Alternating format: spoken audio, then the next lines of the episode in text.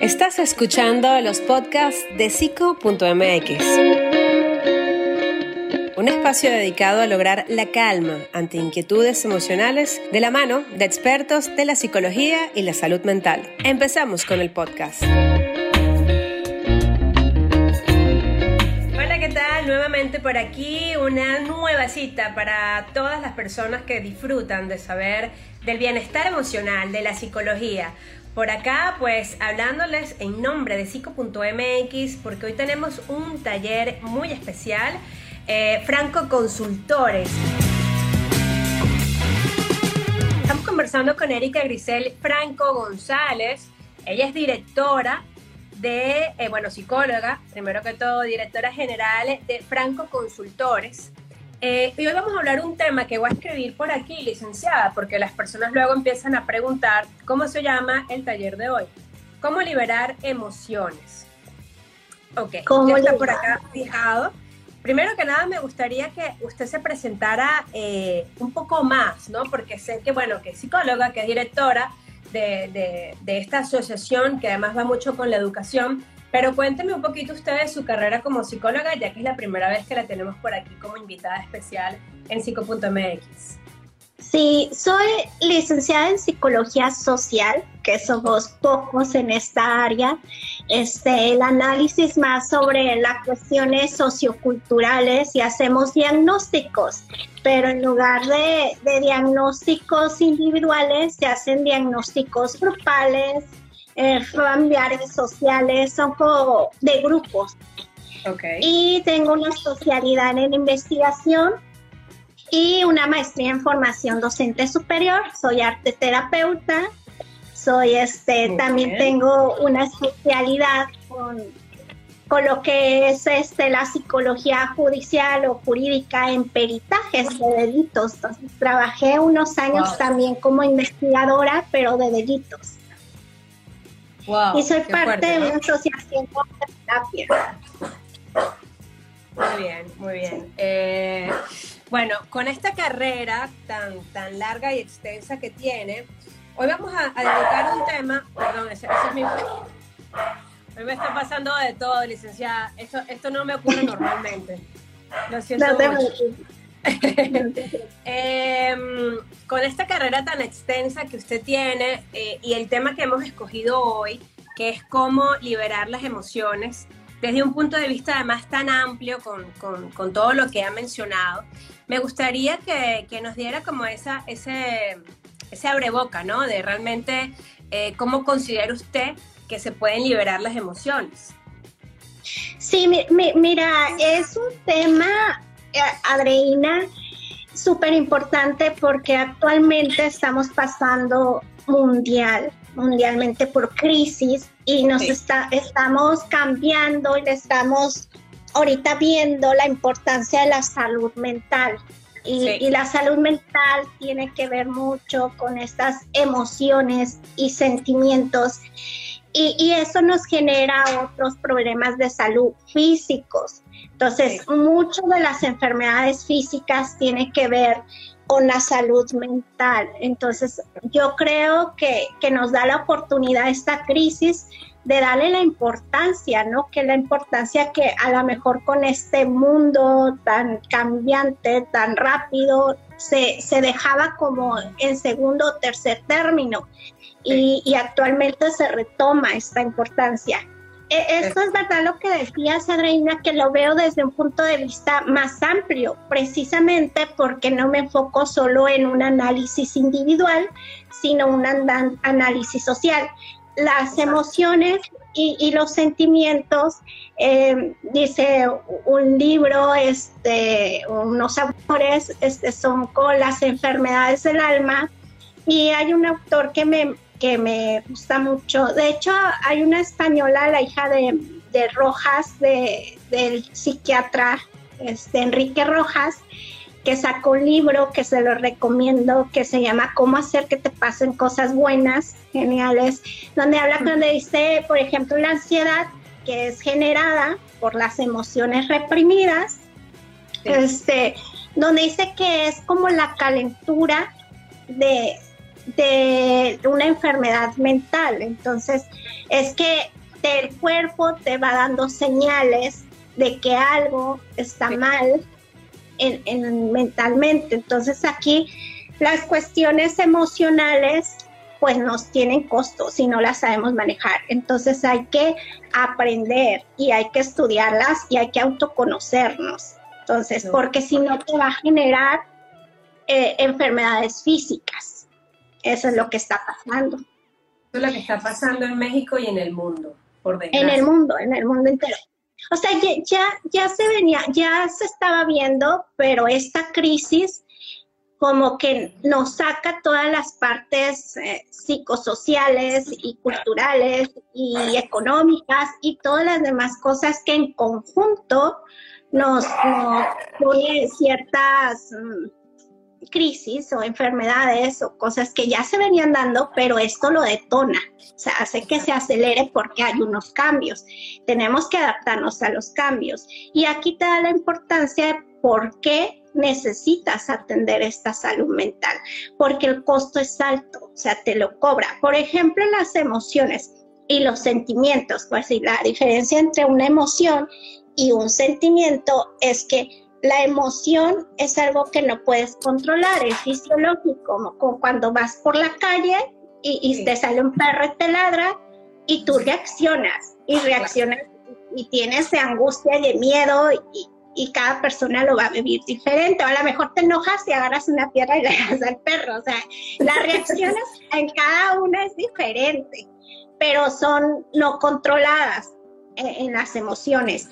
Pero ya los sentimientos agregas emoción más el pensamiento, entonces es igual a un sentimiento. Es como cuando estás en la escuela, en el colegio y una maestra te, te, genera una emoción, pues, de coraje o no te cae bien, y después empiezas a pensar, es que la trae contra mí, es que me dice que, que piensa que soy un burro, que no será para nada. Entonces, ese pensamiento ya te genera un sentimiento y los sentimientos duran mucho tiempo. O sea, no es de momentáneo, igual que la emoción.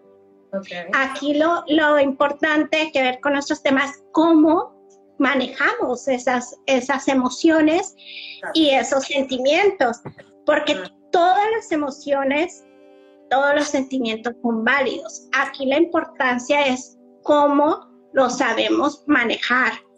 O sea, eh, el enojo es válido y es bueno, o sea, la tristeza también. ¿Te acuerdas de la película de Intensamente? que fue un esfuerzo de varios años. Entonces, no es que tengamos sentimientos y emociones malos o buenos, eh, eh, eso no es verdad. Es que culturalmente, volvemos a la psicología social, nos enseña que algunas emociones son malas y que las tienes que reprimir y que tiene que ver con la cultura y tiene que ver también con, con género también, porque a los hombres, pues, ay, no, no debes de llorar y reprimir ciertas emociones y sentimientos. Entonces hay ciertas enfermedades. Sí, dime. Sí, no, bueno, le, le, quería hacer una pregunta porque ayer hicimos una historia como esta hora y bueno, muchísimas personas han escrito, yo voy a seleccionar algunas, pero justamente hablando de, lo que usted comenta, que es a nivel social y cultural, me gustaría mucho em, traer esta pregunta que, eh, hasta por aquí. Dice Kat barra bajo underscore SR21, me porto apática o seria porque cuando expreso mis emociones o sentimientos me llaman bipolar. ¿Por qué le pregunto esto a, usted, licenciada? Porque creo que el, chiste de que eres bipolar, porque la gente se pone, cambia de humor, eh, la gente no entiende realmente como el trasfondo de este síndrome y ya eh, a nivel cultural, y, corríjame que, si me equivoco, que usted es la especialista, nosotros mismos como sociedad estemos saboteando incluso cuando la gente simplemente desea expresarse porque lo estamos juzgando. ¿Cómo, ¿Cómo lo ve usted? ¿Cómo podría contestar esta pregunta?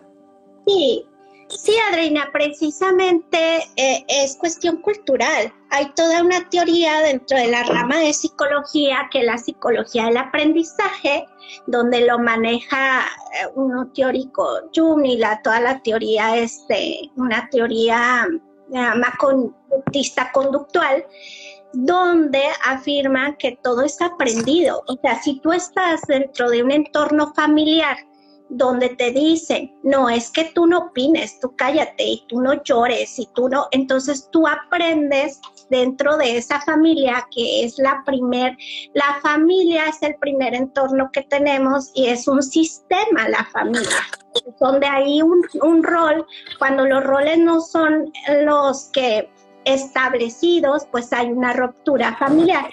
Y si lo, tú lo pones en algo más grande, como un grupo, como una sociedad, entonces te empiezas a analizar por qué, por qué le conviene a, a la familia o, a tus padres o a tu pareja el que tú no expreses tus emociones. Tiene que ver también con el aprendizaje. Y si empiezas a analizar más arriba, al Estado, al gobierno, no le conviene tampoco que nosotros como ciudadanos nos expresemos, oye, esto no me gusta, e, esto que estás haciendo tú como Estado no lo estás haciendo correctamente. Entonces, si te unes con personas que, piensan igual que tú, entonces empiezas en contra del sistema. La familia es un sistema, te acuerdas que lo habíamos hablado, Reina. Entonces es, es transmitido de generaciones en generaciones, entonces se tiene que cambiar de, una generación a otra, que yo sí lo estoy viendo actualmente en las escuelas, por lo menos en México, que sí cambiaron desde preescolar y, y los primeros años con unas materias para enseñar las emociones, porque son importantes. Ese aprendizaje es para la vida.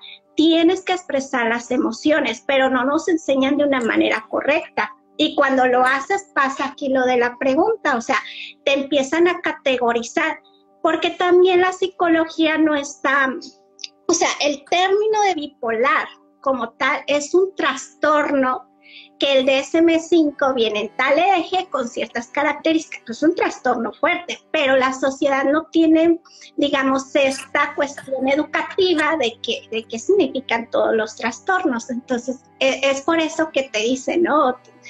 Eh, oye, es que eh, es algo así como despectivo, me parece, pero sin tanta conciencia.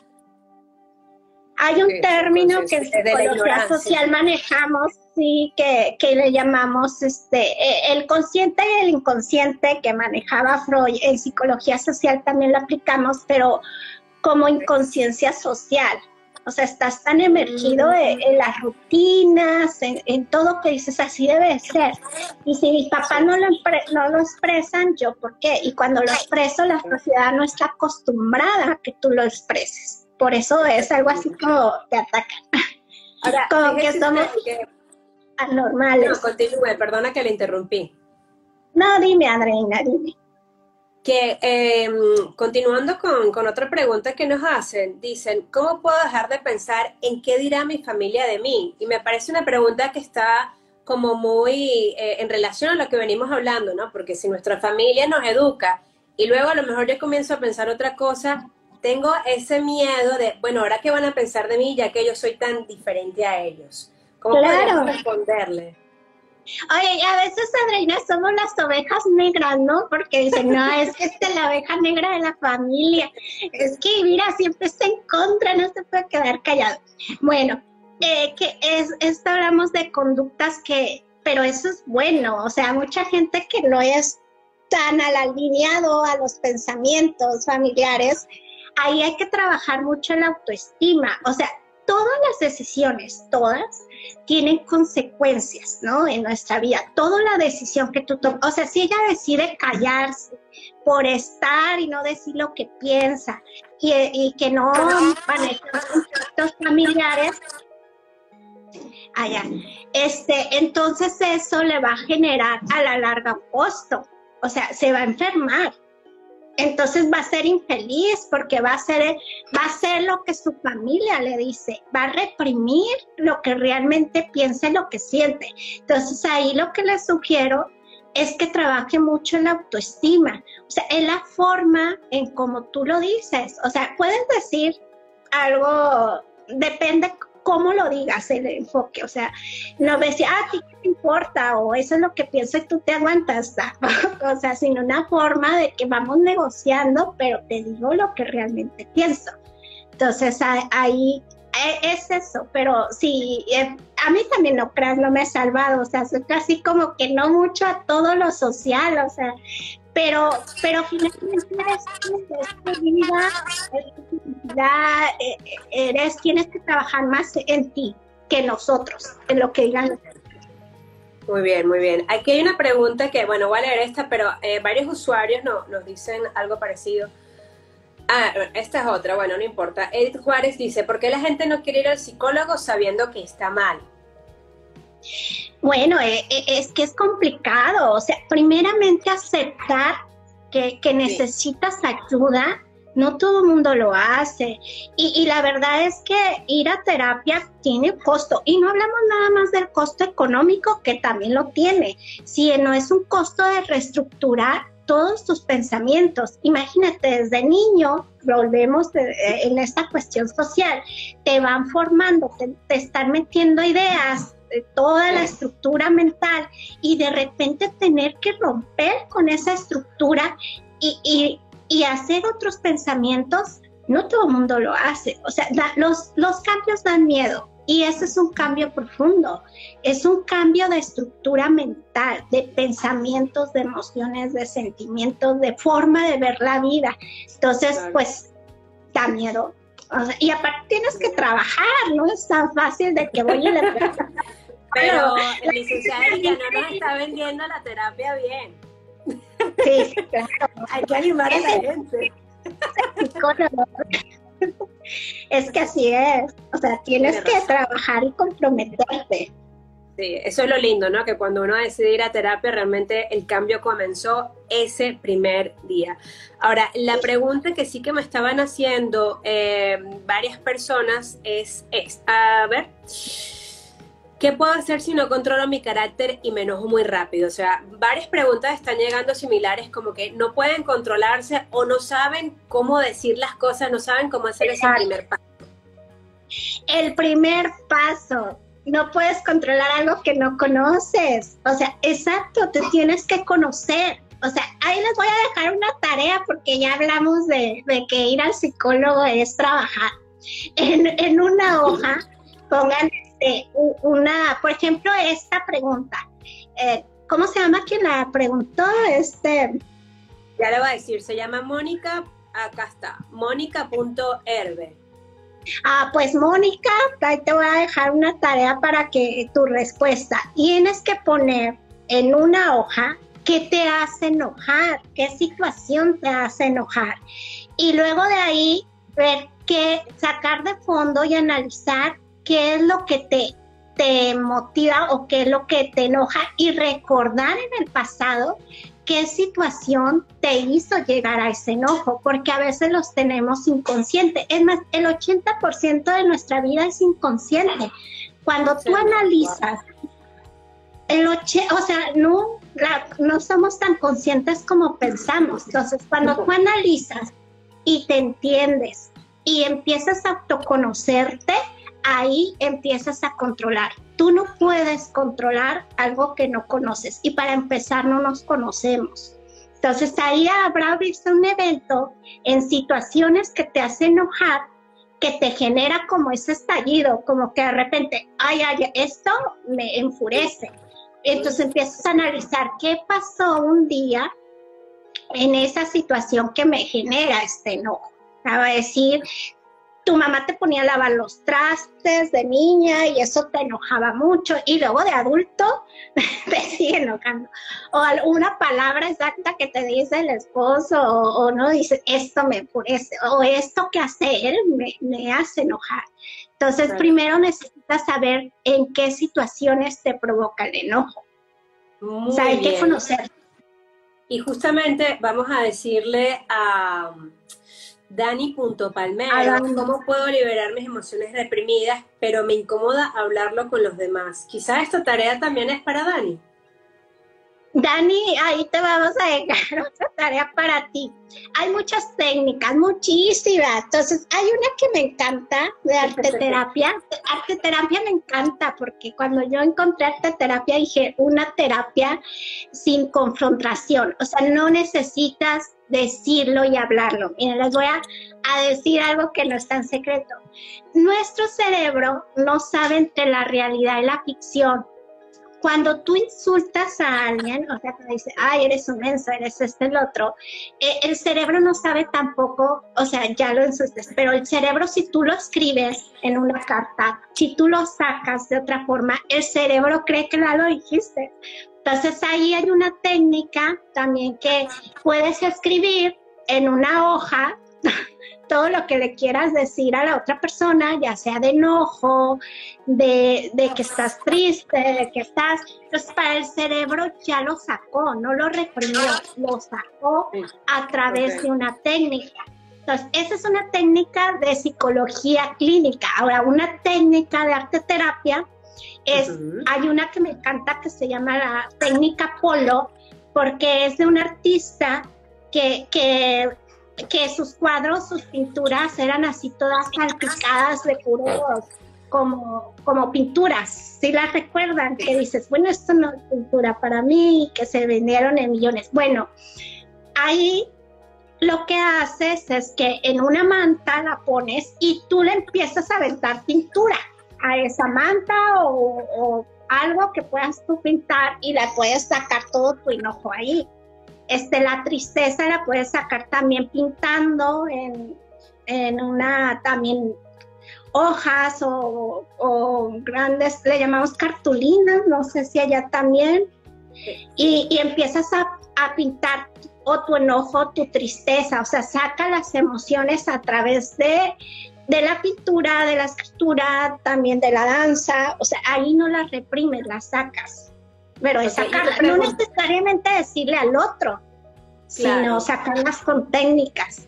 Y en el caso de la carta y de las obras de arte, luego eh, la carta la, la boto, la quemo, la obra de arte la, la pongo en mi cuarto. La carta, sí, la carta tú decides qué hacer con ella finalmente es tuya y tus emociones. ¿La quieres romper?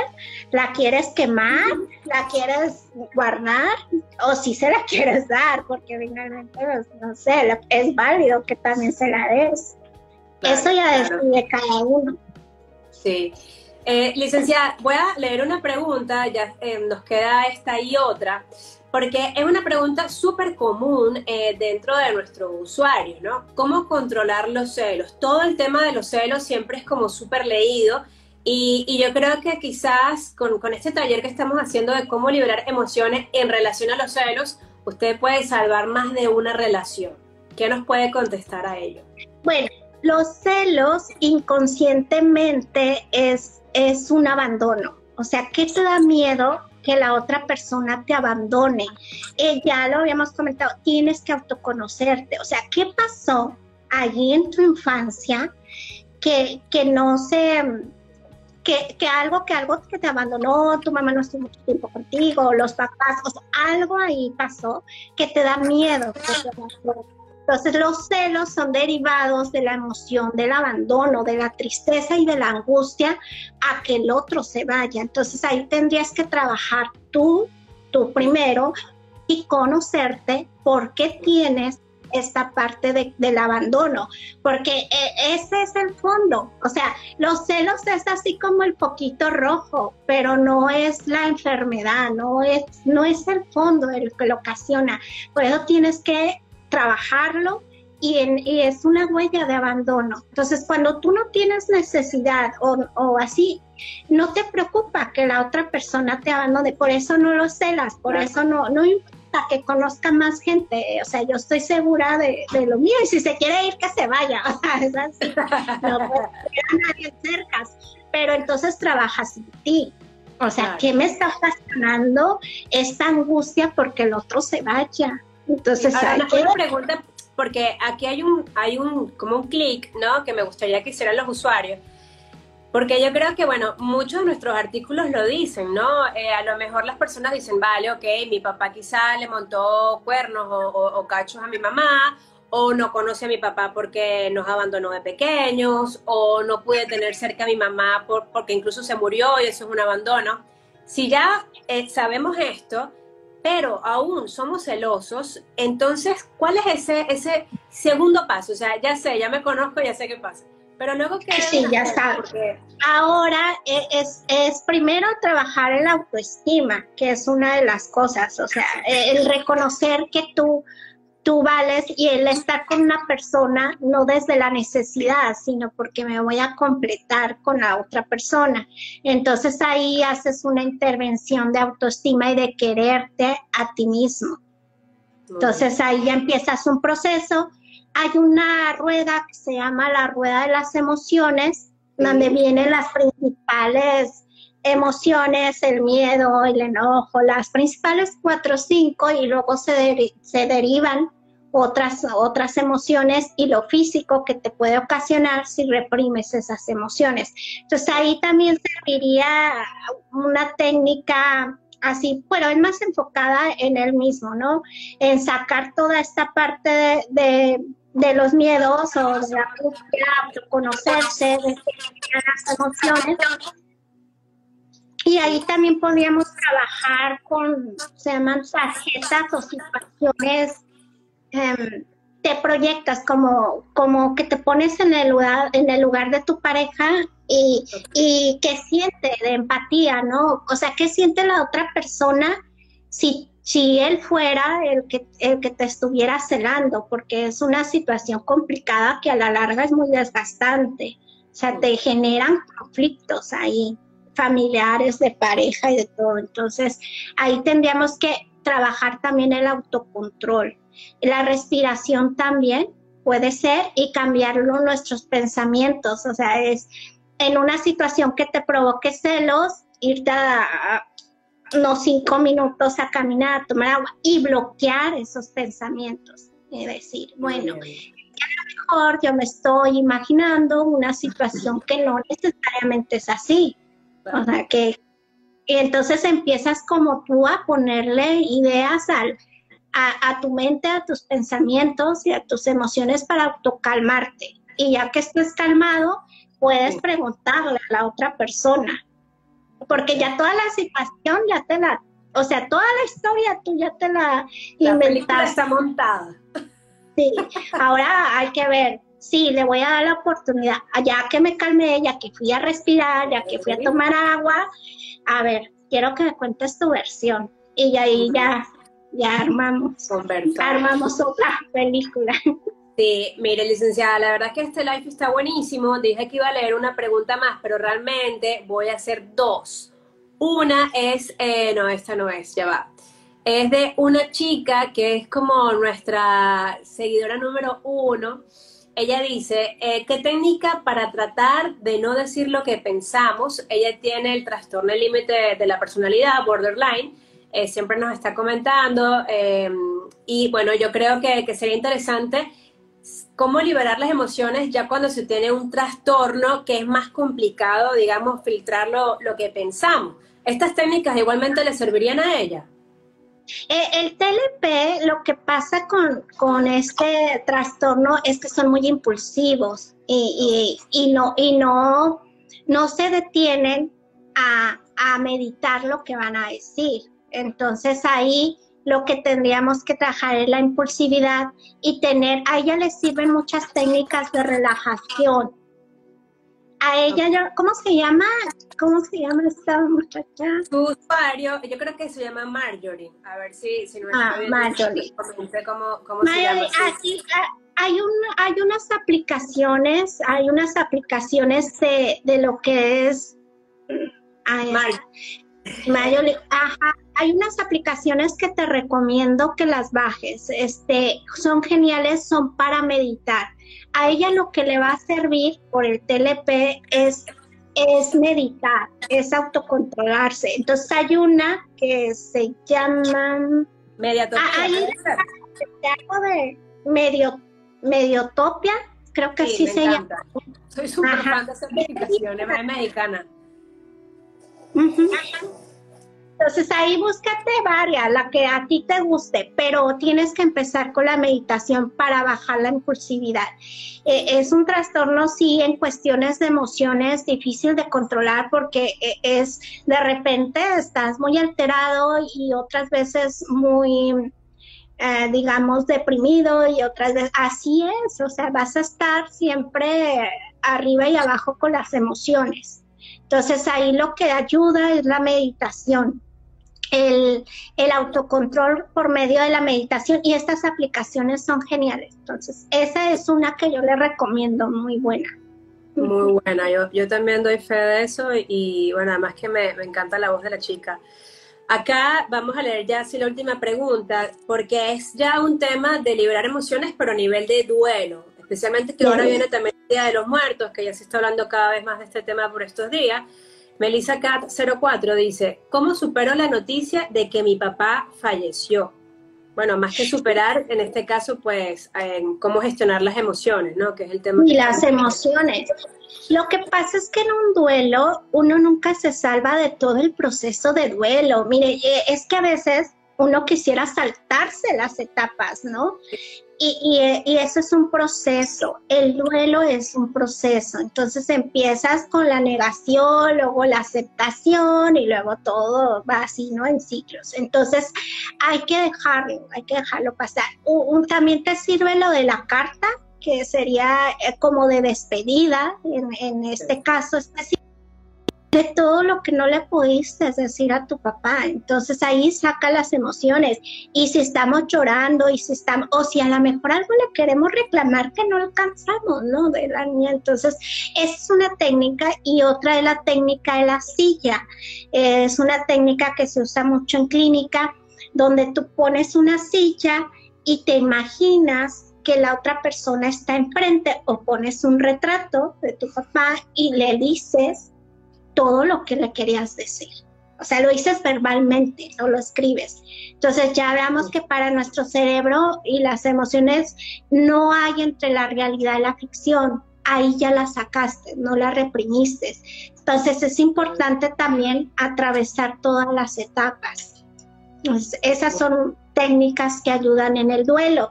Y también tiene que ver con la parte cultural, ¿no? Este, hay unos ciudades, unos países que la muerte la ven con este, un, todo un ritual de sufrimiento.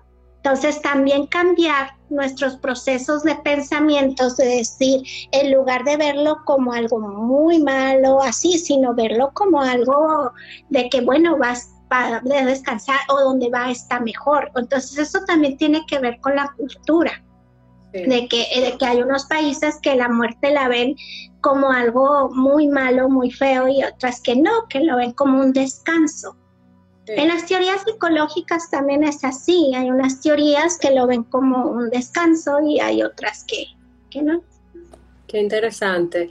La verdad es que estoy súper contenta con, este taller que hemos hecho hoy. Me encantaría repetir otro tema muy pronto porque su experiencia pues se nota en cada una de las palabras. Hay muchísima gente conectada, muchísima gente preguntando. nosotros nos tenemos que despedir, licenciada Erika. Eh, les recordamos a todas las personas que pueden seguirlos a ellos. Ella es la directora propiamente de este centro. Se hacen clic aquí pues justamente ya simplemente los pueden seguir. Ya para finalizar, me gustaría que nos dijera eh, un poco qué se puede encontrar la gente cuando va a, su centro y, bueno, si están atendiendo en línea o si ya se puede presenciar por la pandemia. Sí, estamos atendiendo casos específicos eh, sobre todo con, con, cuestiones jurídicas, porque nosotros damos peritajes jurídicos cuando hay este pues algunos delitos. Por ejemplo, les voy a contar que nos pasó que incrementaron los delitos de abuso sexual. Entonces, eh, y, y, muy, casi tenemos varios casos que fueron los abuelos, ya sea materno o paterno. También lo que hemos, y nosotros somos los peritos en psicología, llevamos todo el proceso judicial, pero del lado del peritaje psicológico, y pues los tenemos que atender presencialmente, ¿no? No es una terapia común, o sea, e, es una, es una intervención como ya hay abogados y hay todo un proceso judicial, pues entonces esos son diferentes, son casos muy, muy especiales también estamos atendiendo pues en el proceso de divorcio, porque todas estas como el duelo eh, este, de los niños no se salvan, entonces también tenemos peritajes en cuestiones de divorcio y somos la parte también de peritos externos en el proceso y ahí ayudamos a la familia a esta parte de, del proceso judicial y de la parte psicológica. Y damos diagnósticos psicopedagógicos, o sea, niños que tienen dificultades en el aprendizaje, diagnósticos, informes, ya sea de lenguaje, de escritura, dilexias, todos los procesos. En línea sí estamos también atendiendo este, más como psicoterapia, psicoterapia en todas las áreas este, cognitiva conductual o, humanista o, todo dependiendo de lo que necesite el, el paciente. Entonces, de ambos lados. Excelente. Yo creo que, que, mejor contestado imposible. Le doy nuevamente las gracias por su valioso tiempo, por todas las herramientas que, que le dio a, a, las más de 60 personas que se conectaron. Les recordamos que esto se queda grabado en Instagram TV, lo van a poder ver completo si apenas están llegando y luego también lo pueden escuchar en Spotify, psico.mx. Licenciada, nos vemos prontico. Eh, ya propondremos otro tema, pero de verdad que estoy súper agradecida con su participación. Adriana, pues muchas gracias por la invitación, estoy súper feliz. Pueden contactarme, pueden enviarme mensajes, yo encantada de ayudar, esto me hace muy feliz siempre contestar, yo les contesto personalmente y sí, hay que, hay que volverlo a repetir, ¿eh? está genial, muchas felicidades por el trabajo, ese es muy buen trabajo, Adriana. Gracias, tan bella. Bueno, que esté muy bien, feliz día, nos vemos prontico.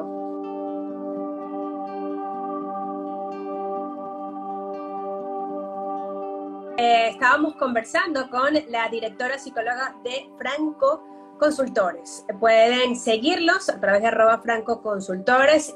Eh, así que, bueno, muchísimas gracias a todas las personas que se conectaron y nos vemos por Instagram TV y por Spotify. La semana que viene ya tenemos cita miércoles seguro a las 12 de México. Hasta luego. Esperamos que el podcast de hoy te haya gustado. Recuerda que tienes todos estos temas disponibles en nuestro portal web psico.mx. Además, puedes ver el video completo en Instagram TV en arroba psico.mx. Nos vemos en el próximo podcast.